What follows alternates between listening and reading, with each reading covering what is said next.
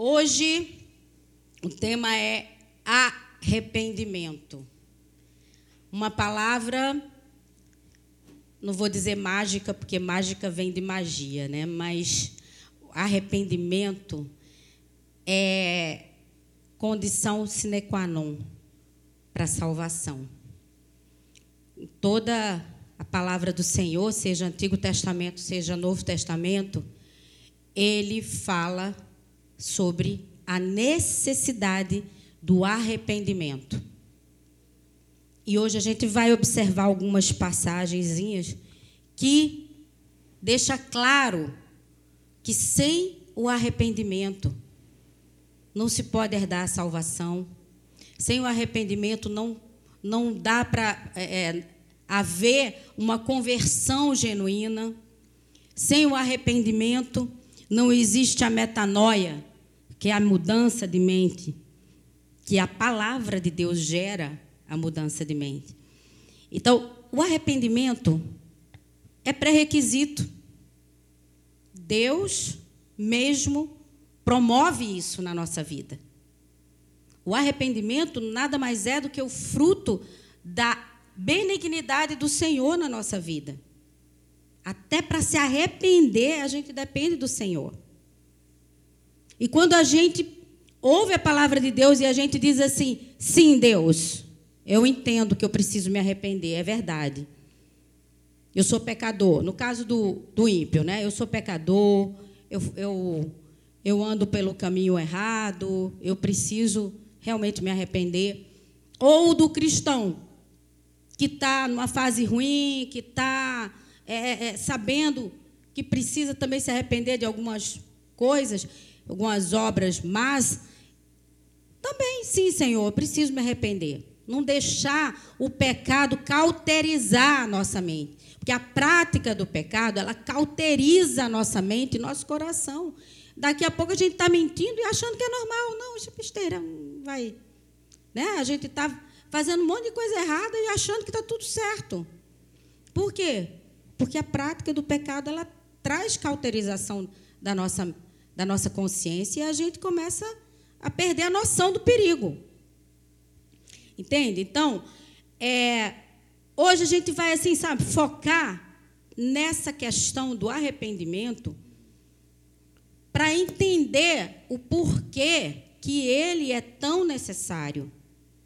Tanto para o ímpio, quanto para o que está se convertendo, aceitando Jesus, quanto para quem já está há muito tempo na estrada com Jesus porque todo dia a gente é tentado. Todo dia a nossa carne tem que ser sacrificada para o espírito se fortalecer, né? Então vamos lá. Marcos 1, 2, 3 e 4. Marcos 1, 2. Como está escrito nos profetas: Eis que eu envio o meu anjo ante a tua face o qual preparará o teu caminho diante de ti. Vós que clama no deserto, preparai o caminho do Senhor, endireitai as suas veredas. De quem o Senhor está falando aí? João Batista. Até fiquei tão feliz quando o Dani falou de João Batista aqui, porque eu falei, opa, o Espírito Santo já está na área, né? Glória a Deus. Apareceu João batizando no deserto e pregando o batismo de arrependimento para remissão dos pecados. Ou, seja, o batismo de João foi importante porque ele preparava o coração da nação para receber aquele que viria batizar com fogo. Mas o fogo não seria, é, é, não desceria sobre aquele que não se arrependeu. Entendeu? Um pré-requisito. Arrependimento, João batizava com água e com e para o arrependimento. E Jesus batizava com fogo para o quê? A conversão. Para haver a, a nova criatura nascer para Deus, no Espírito. Vamos lá. Mateus 3,11. Mateus 3,11. E eu, em verdade, vos batizo com água para o arrependimento. Mas aquele que vem após mim é mais poderoso do que eu, cujas sandálias não sou digno de levar. Ele vos batizará com o Espírito Santo e com fogo. Por quê? Porque o Espírito, o Espírito Santo, ele ia selar a gente e ia tirar o poder do pecado. Para a gente conseguir fazer o que Deus queria, obedecer ao Senhor. O Senhor deu os recursos para a gente obedecer a Ele. Agora Ele espera o nosso sim. Quando o Senhor vem com a oportunidade para a gente se arrepender, quando Ele vem com a voz profética, como, como foi com João Batista, que o Senhor agora tem muitos João, João, João, Joões Batistas falando. Mas hoje a gente não ouve muito isso, né? Se arrependa. A gente ouve assim: Jesus te ama, Ele quer te salvar, entrega a tua vida a Jesus. Ele vai tirar esse fardo pesado de cima de você e vai te dar um leve, suave. Mas eu não escuto, realmente eu não ouço pregações, ministrações e tal. Ninguém falando assim, se arrependa. Se arrependa, porque quando a gente fala de arrependimento, a gente está querendo dizer, olha, você está precisando se arrepender para acertar seu passo com Deus. Não é? Não é o ímpio só, o, o cristão também. Então, quando a gente, quando, quando a voz profética vem, é porque Deus ainda está te dando chance. Deus ainda está dizendo: olha, você não é um caso perdido. Até o fim da sua vida, eu vou te dar oportunidade para você se arrepender. A menos que a pessoa negue a fé, entre no apostasia. Aí já entrou no coração dela, o espírito da apostasia já convenceu ela, o espírito do engano já entrou no coração, saiu da mente e entrou no coração. Daí o perigo da gente deixar o diabo fazer ninho na nossa cabeça. Né? Porque é inevitável que venha um passarinhozinho e, e, pose aqui, e pose aqui. Ele pode até ficar um determinado tempo, né? fazer um cocôzinho na sua cabeça, mas você deixar ele ficar e fazer um ninho ali, aí o perigo aumenta. Por quê? Porque já vai para o coração. E se for para o coração, você vira crocodilo. Você passa de ovelha para crocodilo. Eu vou contar a experiência de um irmão. Hoje eu até duvido que ele tenha sido irmão algum dia. Ele era ministro de louvor, tal, eu gostava muito dele. E quando ele se afastou um tempo do Senhor, eu tive uma visão com ele. Eu via ele numa boate como um gogo boy, sabe? E ele dançava, dançava, se rebolava, e eu via umas escamas de cobra do pé dele até o pescoço. Começava a nascer umas escamas de cobra. Quando chegava aqui no pescoço, pô, ele virava um crocodilo. Existia muita altivez no coração desse irmão, muita falta de humildade. Mas era muito mascarada a coisa, porque porque ao mesmo tempo ele gostava muito de praticar a caridade, de ajudar os irmãos, né? Então ficava parecendo que era que era, mas não era porque se fosse, teria arrependimento.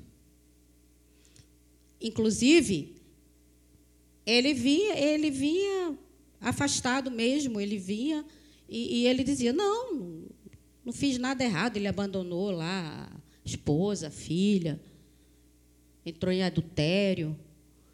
E não, fiz nada errado, não, não sou desviado, não. Não se arrependia em momento nenhum. Depois ele voltou para a mulher dele, não se arrependeu, disse que não, foi ela que errou. Que não. se arrependia, não se quebrava. Ele era o cara. E sabe onde é que está esse cara agora? Totalmente na mão de Satanás. Totalmente envolvido com, com seitas e, e, e, e ídolos e demônios de, de, indianos Entendeu? Bem, bem zen. Zen nada. É. E hoje eu fico analisando, falei, gente, mas eu nunca vi essa pessoa se arrepender, dizer assim, não, poxa, pisei na bola. Gente, tem nada demais, a gente é carne, qualquer um pode cair, qualquer um pode errar. Pô, errei. E não é nem com, com Pedro, com Natália, com Caio, é com Deus. É com aquele que te conduziu ao arrependimento, aquele que te fez provar das coisas celestiais, dos dons do Espírito. Então, o arrependimento é para a gente buscar sempre. Vai ter um dia que você vai estar tá irado e vai falar para caramba, vai murmurar, e vai na... aí a gente se arrepende. Aí a gente se acalma, busca Deus, pede perdão, pede para Ele limpar, purificar o nosso coração. Está tudo certo, gente. Se arrepender ainda dá tempo. Buscar o Senhor enquanto é tempo. Invocai-o enquanto está perto. E a palavra diz mais: perto está o Senhor de quem? Daquele que é contrito e quebrantado de coração. Porque o contrito, o quebrantado, ele se arrepende ele se entristece consigo mesmo. Ele olha para si e ele vê a miséria que é a carne dele, como Paulo, gente. Sim, um miserável homem que eu sou. Ninguém está livre de praticar nenhum tipo de pecado. Basta a graça de Deus sair de cima dela, da, da gente. Entendeu? Então, bora lá. Deus nos conduz ao arrependimento segundo a sua benignidade para. Vamos lá, 2 Timóteo 2, 24 e 25. Para a gente entender os benefícios que o arrependimento faz. Como é precioso a gente buscar o arrependimento. Olha só, o próprio Deus nos conduz. É Ele, não, não somos nós que nos damos conta que, de que precisamos nos arrepender. É, o, é Deus que cria situações na nossa vida para que a gente tenha oportunidade de se arrepender. 2 Timóteo 2,24: E ao servo do Senhor não convém contender, mas sim ser manso para com todos, apto para ensinar, sofredor, instruindo com mansidão os que resistem a ver se porventura Deus lhes dará arrependimento para conhecerem a verdade. Veja, o arrependimento, ele produz o conhecimento da verdade. E a verdade faz o quê? A verdade de Deus faz o quê? Liberta. Liberta da ignorância liberta de nós mesmos, da nossa arrogância, da nossa altivez, do nosso orgulho. Liberta do engano, das doutrinas de demônio, da mentira do diabo. E livra do laço do diabo. Livra do laço do diabo. Põe aí o 26 para eu ver uma coisa. Do 2 Timóteo.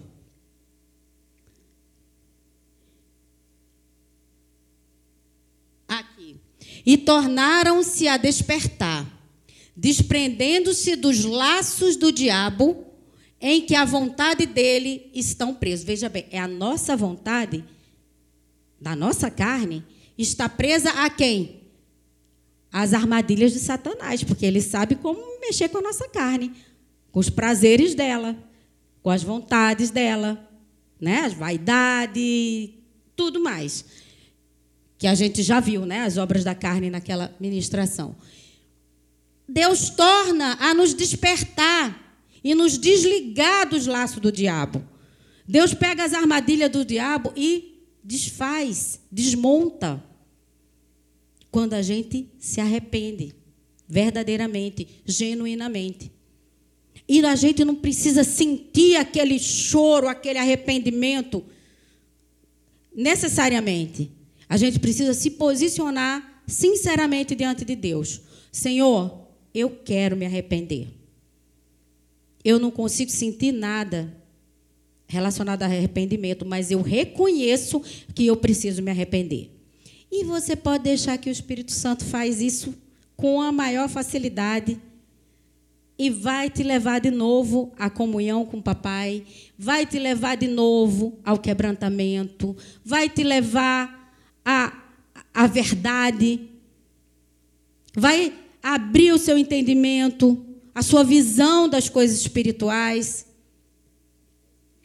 Não precisamos nos preocupar com a questão do poder, porque o poder vem de Deus. A questão é o nosso posicionamento perante Ele. É o nosso coração aberto para Deus operar. Amém? Vamos lá também. Então, assim, aqui recapitulando. Leva ao conhecimento da verdade, o arrependimento. Leva à sensatez e leva ao livramento do laço do diabo. Olha só, quantos benefícios. 2 Coríntios 7, 8, 9 e 10. Porquanto, ainda que vos contristei com, minha, com a minha carta, porque Paulo, a igreja de Coríntios era uma igreja cheia de confusão, de briga, contenda, e Paulo teve que pegar pesado com eles. Né? A minha carta, não me, é, porquanto ainda que vos contristeis com a minha carta, não me arrependo embora já me tivesse arrependido por ver que aquela carta vos contristou. Aí ele fala que se arrependeu, não se arrepende, depois se arrependeu. Ele ficava com peso. Eu tive que pegar pesado com eles, porque eles estavam demais na prática do pecado e eles não estavam, já perderam a noção das coisas, de tão, tanta contenda e confusão e, e, e, escândalos que tinha naquela igreja. E detalhe que era uma igreja cheia de dons, hein? Então a gente não tem que se impressionar com os dons. Os dons simplesmente são do Espírito. Agora, com comportamento do cristão, sim, porque a gente conhece a árvore pelos frutos. Se a árvore é boa, quer saber quem é quem é irmão de verdade? Você vê os frutos. Você vê os frutos, vê a vida do irmão, como é que é. Como é que é como marido, como mãe, como serva de Deus, como. Entendeu? O comportamento. Aí você vai saber. Não, não estou dizendo que alguém seja que a gente tem que ser perfeito, né? Uma hora a gente vai fazer alguma coisa errada, mas estou falando de uma constância, do, do, normal do comportamento da pessoa. É, agora folgo, não porque fostes contristados, mas porque fostes contristados para arrependimento. Paulo, na esperança que eles se arrependessem. Porque tinha uns que diziam não, pô. Ele nego dormia com a mulher do. do com, a, com, a, com a madrasta, com a mulher do pai. Era nesse nível. Agora folgo, não porque fostes contristados, mas porque fostes contristados para arrependimento, pois fostes contristados segundo Deus. Ainda é misericórdia de Deus quando Ele está mandando os recadinhos para a gente, mesmo a gente não gostando sapateando. Mas obedece, sapateia, mas obedece. Porque Deus não se importa com sacrifício, ele se importa com obediência. É o que vale para ele. De maneira que por nós não padecestes dano em coisa nenhuma. Porque a tristeza, segundo Deus, opera o que? Arrependimento para salvação. Até Jesus falava: arrependei-vos. Porque pode aceitar Jesus, aceito Jesus, gosto de Jesus, Jesus é o cara. E não se arrepende, continua com a vida de mundano. Não vai ter conversão. Não vai ter processo de santificação na vida dessa pessoa. Porque ela não se arrependeu. Eu não, eu não dei o testemunho, que eu acho, me achava boa, moralista, íntegra, no mato, no minto, no adultério, não sei o quê. Até virgem eu sou. E, e, o Espírito Santo teve que me pegar dentro de um ônibus, passar um filme na minha cabeça para eu ver que eu era pecadora e das braba. Que era a língua era pior. Pior do que outros pecados que a gente acha que, que, que, é, que, é, que são os piores. A língua, o, o Tiago apóstolo Tiago dizia que o homem que domina a sua língua ele é perfeito. De tão de tão impossível que é para a gente dominar a nossa língua. Né?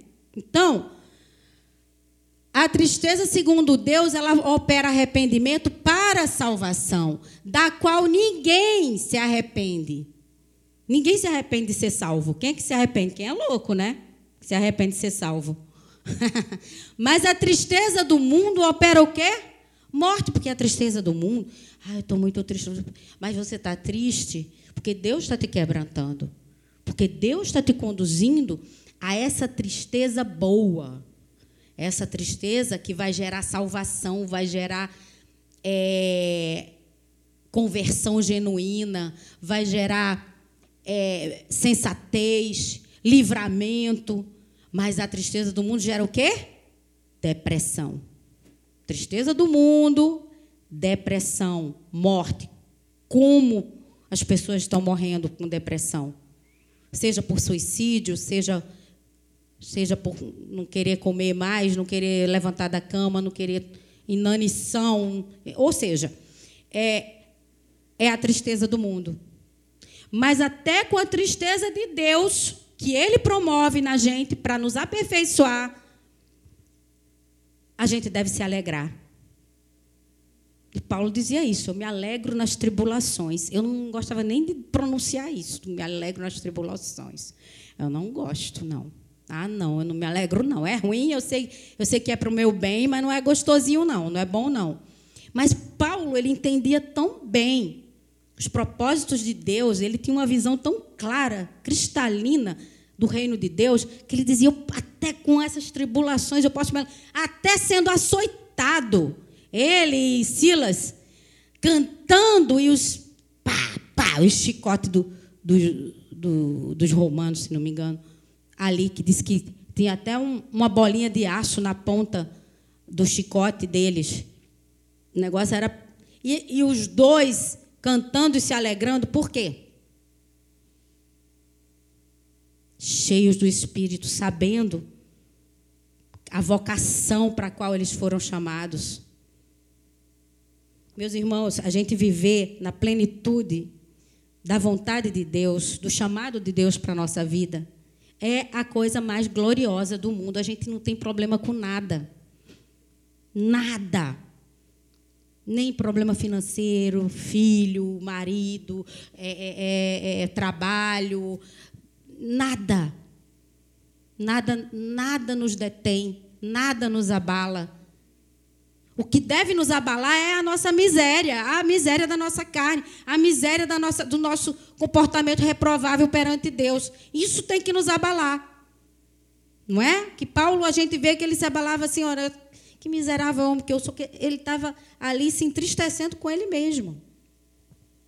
Então, bora lá. O Senhor, Lucas 15, 7.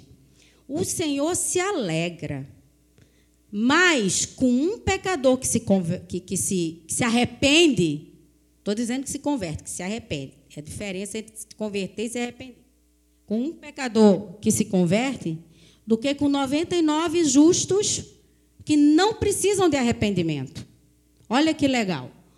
Digo-vos que no céu haverá mais alegria por um pecador que se arrepende. Vejam, ontem foram três, né, que entregaram a vida a Jesus. E espero que haja esse mover de arrependimento no, do Espírito ali no coração deles, né? Do que por 99 justos que não precisam de arrependimento. Olha só, é glorioso o arrependimento. Não é vergonha para ninguém. Só se arrepende, sabe quem? Quem é ovelha. Quem é ovelha se arrepende.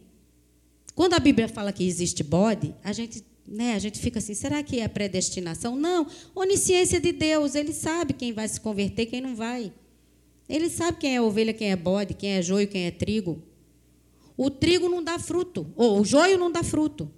Ele pode ser igualzinho ao trigo, mas ele não dá fruto para Deus. O, tri, o, o, trigo dá fruto. Aí a gente vê, né? Quem é joio e quem é trigo. Fica mais fácil de discernir e não se deixar levar pelo engano. O arrependimento pode gerar também tempos de refrigério na nossa vida. Ou seja, enquanto a gente não se arrepende, vem muita perturbação, vem muita opressão, irritabilidade, vem, vem espírito de contenda para dentro da sua casa, de confusão, de divisão. E se você não se dá conta de que você precisa se arrepender, o que, que vai acontecer? Não vem a presença do Senhor, não vem o refrigério. Porque o refrigério de verdade é só com a presença do Senhor. Por que, que Moisés disse assim, Senhor? O Senhor se irritou com o povo de Israel. Aí Moisés disse assim, aí Deus disse, não seguirei contigo, Moisés, nem com esse povo rebelde de dura serviço. Aí Moisés disse assim, Senhor, se o Senhor não seguir comigo, eu também não irei, de que me adianta ir sem a tua presença. Porque Moisés sabia a diferença, né? de andar com o Senhor, na presença do Senhor, e andar com aquele povo difícil e sem a presença do Senhor. Aí o Senhor falou assim: Olha, não se preocupe que eu vou mandar meu anjo ir. Ele sabia a diferença da presença de anjo e da presença do Deus Todo-Poderoso. Né? Presença de anjo dá, dá um refresco, mas a presença de Deus é gloriosa. É tremenda. Tão tremenda que o rosto de Moisés, quando ele estava no monte falando com Deus, que ele descia, as pessoas não podiam olhar para o rosto dele porque brilhava. A glória, o fulgor da glória de Deus estava ali, ó, reproduzida no rosto de Moisés. Não à toa o Senhor falou para Moisés: Você será Deus para esse povo. Eu sou, serei o teu Deus e tu serás Deus para esse povo. Para Deus falar isso para um ser humano, é porque Deus sabia que Moisés não tinha nenhum tipo de pretensão de, de, de, de ser idolatrado. Que Moisés não tinha. Ao contrário, Moisés resistiu muito para ir para ser o libertador do povo. Deus até quase mandou o anjo matar Moisés por causa da resistência dele. Então Deus disse: não tem problema. Eu posso dizer para esse cara que ele vai que ele vai ser Deus para esse povo, porque o povo só tinha a boca de Moisés para falar. Deus só tinha a boca de Moisés para falar com eles. E botou Arão para ser o parceiro de Moisés, para ser intercessor, sacerdote, segurar ali né, as cargas junto com Moisés. Atos 3,19. Arrependei-vos, pois, e convertei-vos, para que os vossos pecados sejam apagados. Vê, a conversão né? O arrependimento precede a conversão. Precede. Então, às vezes a gente vê pessoas que entregam a vida a Jesus e vão para a igreja, ficam anos ali na igreja, mas você não vê fruto, você não vê uma vida comprometida com Deus, ela se comporta igualzinho o mundano, ela tem total simpatia pelo mundo, mas não deixa de vir à igreja, não, Deus, tal, né? Mas é, é, e você diz, peraí, será que se converteu mesmo? Será que, será que houve um arrependimento genuíno antes de se converter? Porque a conversão é um processo, né? Senão, agora, aí ah, aquele que está moribundo, que aceita Jesus e morre. Gente, foi aquele que chegou na última, é igual aquela parábola que Jesus falou que, dos trabalhadores, né? Que um chegava seis horas da manhã e foi tratado um salário com ele. O outro chegava no final do dia ganhava o mesmo salário do que chegou seis da manhã e disse: Ah, Senhor, isso é injustiça. Ele disse: Por que, que você disse que é, injusto, que é injusto se eu quero ser bom? Aquela pessoa passou a vida toda na mão do diabo, levou uma vida de derrota, levou uma vida de miséria espiritual, de vergonha. Aí chegou no fim, aceitou Jesus. Era para é a pessoa se alegrar, né? Que ele aceitou Jesus e ganhou a mesma salvação que eu que fiquei me desdobrando para segurar a minha carne para, para não se afastar dos caminhos do Senhor. A bondade do Senhor, ela é infinita. Só vai mesmo para o inferno quem quer ir. Porque todas as oportunidades que Deus puder dar para a gente, e para o mundano, e para o perdido, e para o desviado, Ele vai dar. Ele não deu o filho dele para morrer na cruz de graça. Para a maioria ir para o inferno. Eu não vejo, eu não vejo assim uma, uma, uma coerência nisso. para ele dar o próprio filho para ser moído por nós, pelos nossos pecados, é porque ele apostou nessa salvação, todas as, todas as cartas ele apostou ali. Mas ele não tira da gente o livre-arbítrio. Ele nos respeita. Até capacidade de se arrepender, ele dá para a gente. Mas ele não tira de nós o livre-arbítrio. Então, quem quiser se endurecer, sinceramente, é bode, gente. Bode não se converte. Quem se endurece, tem dura cerviz, é pessoa soberba, é pessoa altiva, é pessoa arrogante, dono da verdade absoluta, quer dizer para Deus como é que as coisas têm que ser. Paciência. Vai viver uma eternidade com a companhia de Satanás e da besta e do falso profeta e dos, e dos filhos do, do diabo todinho. Só isso. Arrependei-vos, pois, e convertei-vos para que os vossos pecados sejam apagados. Agora tem outro versículo. Bota o 20. Atos 3, 19 e 20. De modo que da presença do Senhor venham tempos de refrigério. Ou seja, houve arrependimento, a presença do Senhor vem. E com a presença dele vem o refrigério. E ele envia o Cristo que já vos foi predeterminado, que já vos foi predeterminado, Jesus. Tudo certo, né? Então, vamos prestar atenção nisso, porque é condição sine qua non, né, Pedro? Data venha. Há possibilidade, agora vou tocar num assunto seríssimo, seríssimo, e é a possibilidade da pessoa não encontrar mais chance de arrependimento. Aí o bicho pega. Aí o bicho pega mesmo. Existe essa possibilidade, Dida? Existe. Existe porque Deus respeita a vontade das pessoas. Seja crente, seja mundano, seja o que for. Deus respeita. Ele não nos criou para sermos robozinhos dele programado para ser um robô. Não. Ele nos deu inteligência, ele nos deu capacidade de escolher. Até no paraíso.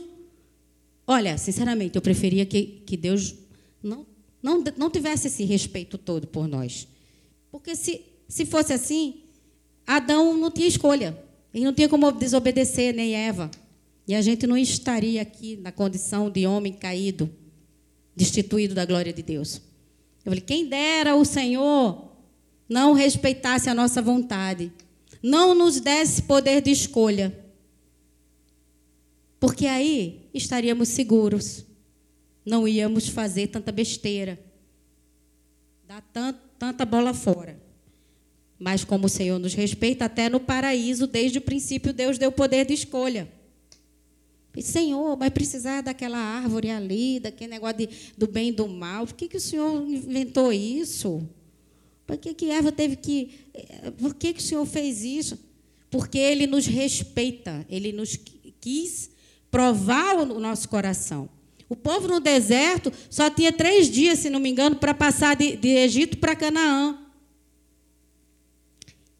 Diz que o percurso não era longe, não, não era muito longe, não. Mas a palavra diz que Deus queria provar eles antes de entrar na terra. Deus queria humilhá-los para saber o que tinha no coração deles.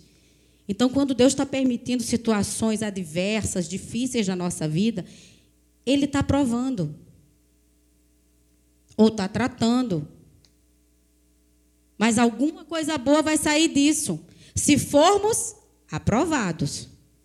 Se não formos aprovados, só lamento por todos nós.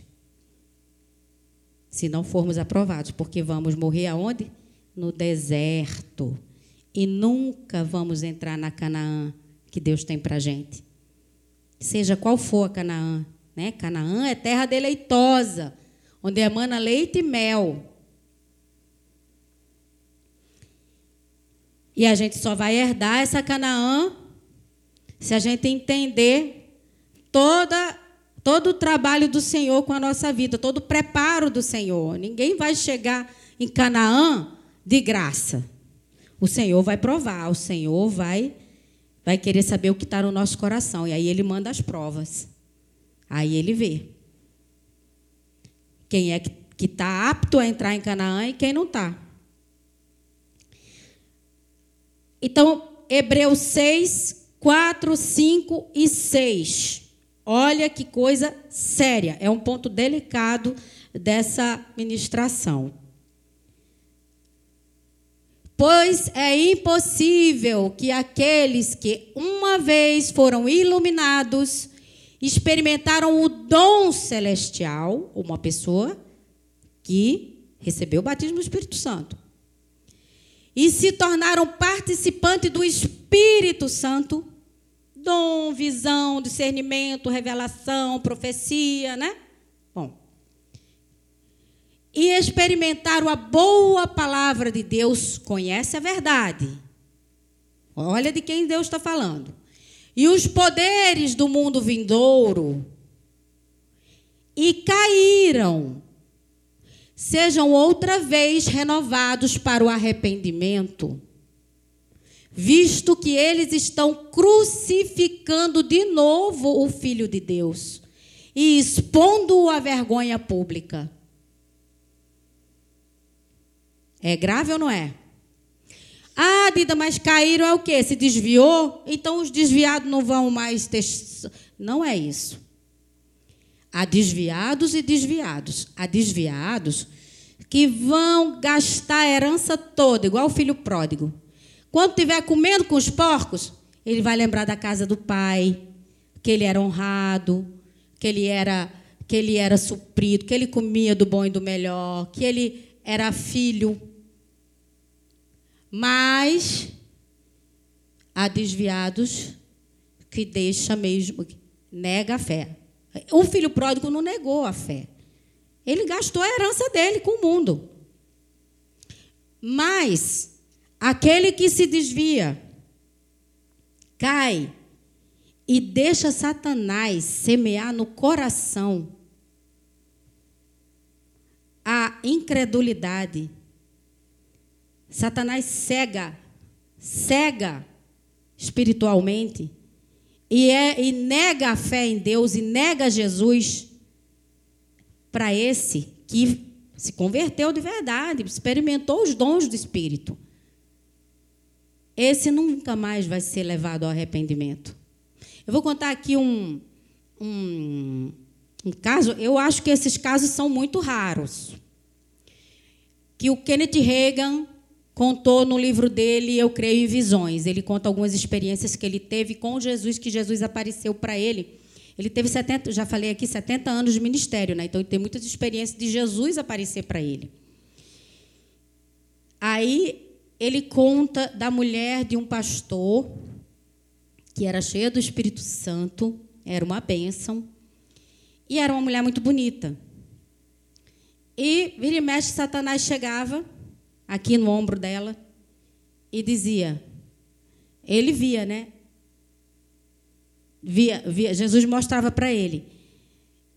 O, o diabo dizendo assim: Você é uma mulher tão linda, está perdendo seu tempo com, com essa mediocridade de igreja, de vida de crente. Você podia ganhar o mundo, conquistar o mundo, você podia ser isso, ser aquilo. Aí ela identificou Satanás e repreendeu. E ele saiu da presença dela. Na segunda vez, ele volta. Hum, o diabo, por que, que Jesus disse que ele está ao derredor? Rugindo como um leão, buscando uma forma de nos tragar. Ele não está ao nosso redor. Ao nosso redor estão os anjos do Senhor. Mas ele fica ao derredor, rugindo como um leão, buscando uma brechinha para chegar na gente. Aí ele voltou e falou a mesma coisa: você é tão bonita, você é linda, você é maravilhosa, você pode fazer isso, fazer aquilo. Essa vida de crente, essa vida medíocre, tal, tal. Porque Satanás ele não é muito engenhoso, não. Ele não, não é criativo. Ele vem sempre com, do mesmo jeito, com a mesma. E o mais incrível é que muitos caem na, na, na conversa dele com a mesma conversinha de sempre. Aí, a segunda vez, essa mulher repreendeu e ele bateu em retirada. Glória a Deus.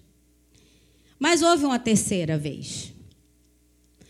E nessa terceira vez ela não vigiou, ela não prestou atenção, ou devia estar mais fragilizada, que ela aceitou. Aceitou, largou o marido, foi para o mundão, teve um monte de casos de relacionamentos.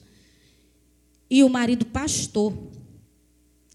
E aí o Senhor deu uma aí aí o, Reagan falou para Jesus: "Por que, Senhor? Eu vou orar por ela para ela se arrepender, porque o marido estava sofrendo retaliações no ministério por causa dos demônios que estavam atuando na vida dela. Porque ele foi um com ela, né? Você vê, tem que ter um desligamento de, de alma, de espírito, quando acontece isso. Porque o marido estava sendo prejudicado, mesmo ele na casa do Senhor, servindo ao Senhor, o ministério dele estava sendo prejudicado por influência maligna dela, que estava na mão de Satanás. E aí eles oraram pelo marido dela, né? Mas aí o Senhor, ele disse assim: Eu vou orar por ela, que ela era uma bênção, ela tinha o dom disso, o dom daquilo, é, para ela se arrepender. Aí Jesus disse: Por ela você não ore, porque há pecados que são para a morte. Aí o Reagan disse assim: Mas como assim, Senhor? Mas para a morte física, né? Porque tem o caso, você entrega o corpo a Satanás, Paulo dizia, para o espírito ser salvo no último dia. Né? Aí eu creio assim: a pessoa estava ali uma vida de pecado, mas ela não, o coração dela não estava corrompido com Deus, mas Satanás pôde matar ela fisicamente. Mas não teve poder de tirar a salvação, porque só quem tira é o Senhor. Aí o Senhor disse: há pecados que são para a morte, e essa morte é morte eterna. E por esses, rogo que não ore. Quando o Senhor diz para não orar, é porque acabou a brincadeira ali para aquela pessoa. Eu já tive experiência assim. Fui orar por uma pessoa que estava criando grande divisão na igreja. O Senhor me mostrando que ele era um satanista já, já tinha se vendido para Satanás. E eu fui orar clamando a Deus pela vida e o Espírito Santo não ore por ele. E aí, a partir dali, aí que Deus foi me mostrando coisas piores que ele estava fazendo, já aliançado com satanistas. E hoje está confirmado que está mesmo. Aí, essa mulher, é, Reagan disse: Mas, Senhor, não é possível, não vai ter salvação para ela. É, é, aí Jesus disse: Não, porque ela. É, eu, eu vou orar para Satanás deixar ela e ela se arrepender. Aí Jesus disse: Não ore, porque ela não me quer. Ela me rejeitou, ela não me quer. Ela o deseja. Ela desejava ficar daquele jeito e não queria mais Deus. Eu não, ela falou, eu, o Senhor mostrou para Reagan, ela dizendo: Eu não quero mais Deus, eu não quero mais Jesus na minha vida. E aí o Reagan viu uma coisa interessante. Ele via um ponto preto na mente dela. Enquanto esse esses pensamentos satânicos estavam dominando a mente dela, ainda tinha chance. Mas o que aconteceu? Ele viu um ponto que aquele ponto foi para o coração. Aquela mentira, aquele engano, aquele espírito de apostasia, ele entrou no coração dela, a ponto dela negar a fé. Não é todo mundo que se desvia que, que nega a fé. Aliás, é bem difícil você achar pessoas que se desviam e negam a fé. Aí a gente fica sempre na esperança, não. Vai se dar conta, nem que perca toda a herança, mas o diabo não vai ter vitória, porque não negou a fé, não negou a Deus. Sabia que estava ali por um tempo, mas que ia voltar. Aí o Reagan viu. Porque o, Reagan, ele fez vários questionamentos. Não, Senhor, mas a palavra fala isso. Aí Jesus disse: ela não quer. Isso é pecado para a morte. Blasfêmia contra o Espírito Santo é pecado para a morte. Então, há alguns pecados que são para a morte. Aí é morte eterna. O Reagan teve uma visão dela caindo num abismo e ouvia os gritos pavorosos dela. Ele ficou apavorado com a visão, porque via ela indo para o inferno e os gritos assim de pavor. E Jesus disse: não, ela vai para o inferno sim. Ela vai porque foi escolha dela. Tu já pensou um negócio desse? Realmente mas está na palavra, sou obrigada a falar. O tema é arrependimento. Vou falar de outro. Hebreus 12, 14 17. Na mesma carta de Hebreus tem dois casos.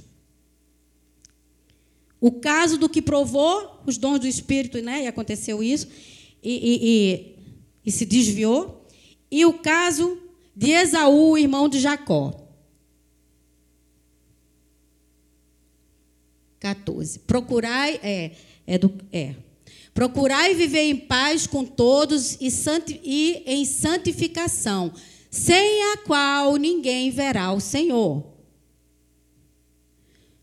Cuidado para que ninguém se abstenha de, da graça de Deus, que nenhuma raiz de amargura brotando vos perturbe, e muitos sejam contaminados por meio dela. O nosso coração amargurado é um perigo. Porque aí a gente vai reproduzir pela boca toda a amargura que está no coração e contaminar outros. Cuidado para que ninguém se abstenha da, de novo de Deus, que ne, é, ninguém seja imoral ou profano, como Esaú, que por uma simples refeição vendeu o seu direito de primogenitura. Veja bem, Esaú, pode seguir. Porque sabeis que mais tarde, querendo ele ainda herdar a bênção, quando ele se deu conta da besteira que ele fez, foi rejeitado e não achou lugar de quê? De arrependimento. Ainda que buscasse com lágrimas. Olha que coisa desesperadora.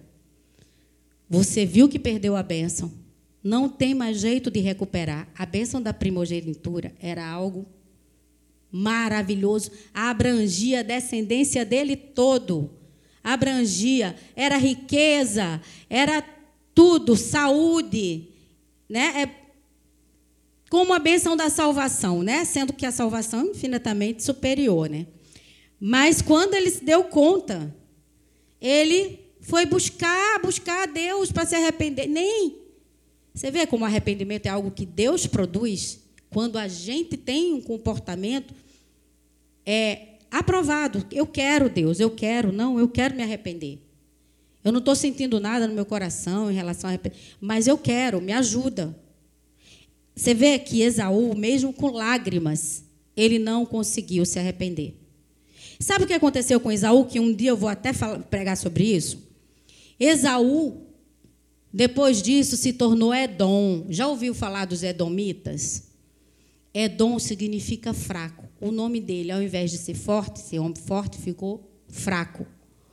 Ele se tornou pai dos Edomitas, uma outra nação, que mesmo filho do mesmo patriarca, neto de Abraão e filho de Isaac. Olha, um homem de promessa, né? se tornou pai dos Edomitas, se casou com mulheres estrangeiras, trouxe muita amargura, porque essas mulheres adoravam outros deuses, né? Ele se misturou, trouxe muita amargura para os pais dele, para Rebeca e Isaac. Se tornou um povo reprovável por Deus, um povo que era inimigo da descendência de Jacó. Sabia disso? E quando os inimigos conseguiam atacar Israel, eles ficavam felizes, eles ajudavam os inimigos a, a, a destruir, a querer destruir Israel. Sabia disso?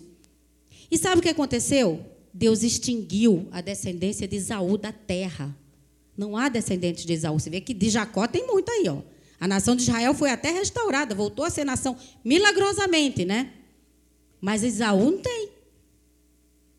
Se tiver algum, algum ruivo aí dizendo que é, que, que é edomita, saiba que não é, que está errado, está enganado, é, é, é, do, é Jacó. Porque a palavra de Deus não mente, e a palavra diz que foi extinta a descendência de Esaú, tão reprovável que ele foi. Questão de salvação, eu não sei. Mas arrependimento, devolução da bênção e promessa da descendência ser abençoada, não teve para ele. Pelo menos isso não teve. Agora, eu vou estar tá finalizando aqui só com uma passagem em Apocalipse 16, 8, 9, 10 e 11. Apocalipse 16, 8, 9, 10 e 11. Para mostrar que, ainda que o Senhor mande fogo dos céus, ainda que aconteça toda desgraça, catástrofes naturais, flagelos que a gente sabe que vai acontecer agora, né? Nesses últimos tempos, há coisas que vão ficar aí para a grande tribulação, Armagedon, que a gente provavelmente não vai estar aqui com fé em Deus. É, mesmo assim, haverá aqueles que não vão se arrepender. Essas pessoas podem ver o sol cair, pegar fogo, não se arrepende. Estrelas do céu cair, não se arrepende. Então, é, é, é para ser ponderado com muita seriedade essa questão do arrependimento, para quem, inclusive, está né, na igreja, está fazendo tudo certinho, mas a gente sabe que o inimigo ele arma ciladas para tirar a gente do sério, e a gente tem que resolver resolver isso bem no nosso coração diante de Deus, para não ficar uma raiz de amargura, para não ficar nenhum ressentimento, né? E a gente não, aí tem que se arrepender de novo. Tem que pedir perdão. Tem que, né? A gente não vai ter comunhão com Deus, paz com Deus, se as coisas não estiverem bem resolvidas no nosso coração. Então vamos ler aqui por último esse versículo e estaremos encerrando. O quarto anjo derramou sua taça sobre o sol e foi-lhe permitido queimar os homens com fogo. Os homens foram queimados com grande calor e blasfemaram contra o nome de Deus, que tem poder sobre essas pragas, mas não se arrependeram para glorificá-lo. São piores do que Nabucodonosor. Porque Nabucodonosor quando ele viu que os três companheiros de Daniel foram lançados numa fornalha sete vezes mais ardente, que os soldados que levaram ele morreram só com o calor da fornalha, e os caras lá andando com Jesus ali dentro, que mostra que tinha um quarto homem com eles, que com certeza devia ser Jesus. Quando eles saíram, o que, é que o rei disse? Não há nenhum Deus maior que o Deus de Daniel. Você sabe que Nabucodonosor se converteu? Ele ficou ali murriando, murriando com a altivez dele. Depois de tudo isso, o Senhor mostrou uma árvore frondosa com a copa grande, mostrou que essa árvore seria cortada, ia ficar só as raízes e presa em grilhões. Por quê?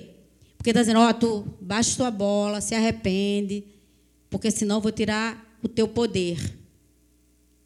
Aí depois ele ficou sete anos maluco, né? Virou um bicho cheio de, de pelo, de unha, ficou pastando igual os animais selváticos. E foi. Depois de sete anos, ele voltou à lucidez e disse: realmente não há Deus. Quer dizer, nem precisava acontecer isso com ele, né? Mas ele não se humilhou, não se arrependeu. Mas o que, o que eu quero dizer é que nem Nabucodonosor resistiu tanto quanto essas pessoas. Essas pessoas que vão ficar aqui para ver a grande tribulação, o Armagedon, esse, esse final de história mais pesado da humanidade, né? Segue. O quinto anjo derramou sua taça sobre o trono da besta, e o seu reino se fez tenebroso. E de tanta agonia, os homens mordiam a própria língua, por causa de sua agonia e de, seu, e de suas feridas. Blasfemaram contra o Deus do céu e não se arrependeram de suas obras. O que, que é isso? É ovelha? É trigo? Tem gente que vai ter que sofrer até o fim e não vai se arrepender. O que é que resta para eles? O lago de fogo, junto com o papai deles. Só isso. Então, glória a Deus, não fomos chamados para a perdição, fomos chamados para a salvação. Estamos aqui porque entendemos que o Senhor é Deus e que a gente precisa se arrepender. Não somente o ímpio, o que está também no caminho, no processo de santificação, que é sempre contínuo na nossa vida, precisamos nos arrepender. Arrependei-vos porque é chegado o reino dos céus. Reino dos céus não é só lá em cima, o reino dos céus é a paz, a alegria, a saúde, a prosperidade. Reino dos céus e muito mais as coisas celestiais maravilhosas que o Senhor preparou para a gente. Amém, meus irmãos? Então vamos ficar em pé, vamos fazer uma oração específica sobre, em cima desse, desse tema. E se você tem algo para tratar com Deus, se no teu coração há necessidade, de, você vê a necessidade de arrependimento, você entende que você não está legal, não está numa fase boa, você está é, é, com alguma bronca, alguma amargura, é, enfim, você coloca o seu coração sinceramente diante de Deus e Ele, na sua benignidade, na sua bondade, Ele vai fazer com que o Espírito Santo se mova e leve você ao arrependimento genuíno. E aí virá o refrigério, virá a presença do Senhor. Se não há salvação, virá salvação. Tá? Se não há. Se há algum laço do diabo, vai ser desfeito em nome do Senhor Jesus. Porque você se posicionou corretamente, você decidiu, você disse a Deus que quer se arrepender, que não quer continuar assim. Todo ser humano tem conhecimento do bem e do mal. Sabe quando está fazendo as coisas erradas e sabe quando está fazendo as coisas certas. Não precisa ninguém dizer para ele. Até a criancinha sabe. Até o cachorro sabe. Então, não tem desculpa. Senhor meu Deus, eu quero agora colocar, me colocar diante de Ti também, Senhor. Se há algo de que eu preciso me arrepender, Senhor, eu realmente me posiciono diante de Ti para que o Teu Espírito mova no meu coração todo arrependimento necessário. Eu coloco aqui, Senhor, também a vida de cada um desses meus irmãos, para que o Senhor opere na vida deles, Pai com a tua benignidade, com o teu favor, com a tua bondade, o arrependimento necessário das más obras, Senhor, de qualquer pensamento errado, qualquer atitude errada, Senhor, que tenha comprometido a, a vida deles contigo, a comunhão deles contigo, que tenha brecado as bênçãos, que tenha enredado eles no laço de Satanás em nome do Senhor Jesus, seja quebrada agora toda cadeia, todo laço do diabo. Seja quebrado agora todo engano, todo sofisma do inferno, toda altivez de espírito. Seja quebrada agora toda sensualidade, toda mentira, todo espírito de apostasia, todo espírito do erro. Em nome de Jesus, traz, Senhor, Traz o teu arrependimento, Senhor. Traz o teu refrigério, Senhor. Traz a tua presença, Senhor. Porque sem a tua presença não deve. Dizemos como Moisés: não queremos prosseguir, Senhor. Sem a tua presença não adianta, Senhor, prosseguir. Não queremos somente os teus livramentos. Sabemos que tu envia os teus anjos para nos guardar. Senhor, mas queremos a tua presença gloriosa, a tua sabedoria, o teu temor, que é o princípio de toda sabedoria. Tem misericórdia de nós, Senhor. Venha ao nosso encontro nessa manhã. Abençoe aquele aqueles que estão vendo por vídeo esse culto. Dá a eles, Pai, capacidade de se arrepender, capacidade de pedir perdão, capacidade de se humilhar na tua presença, Senhor. Que haja tempo de conserto, que haja tempo, Senhor, para que teu para se acertar contigo. Que o Senhor Jesus venha buscar uma noiva gloriosa, uma noiva imaculada, adornada, perfumada, Senhor. Vem fazer isso conosco, com essa igreja, com a nossa vida, em nome do Senhor Jesus. Amém.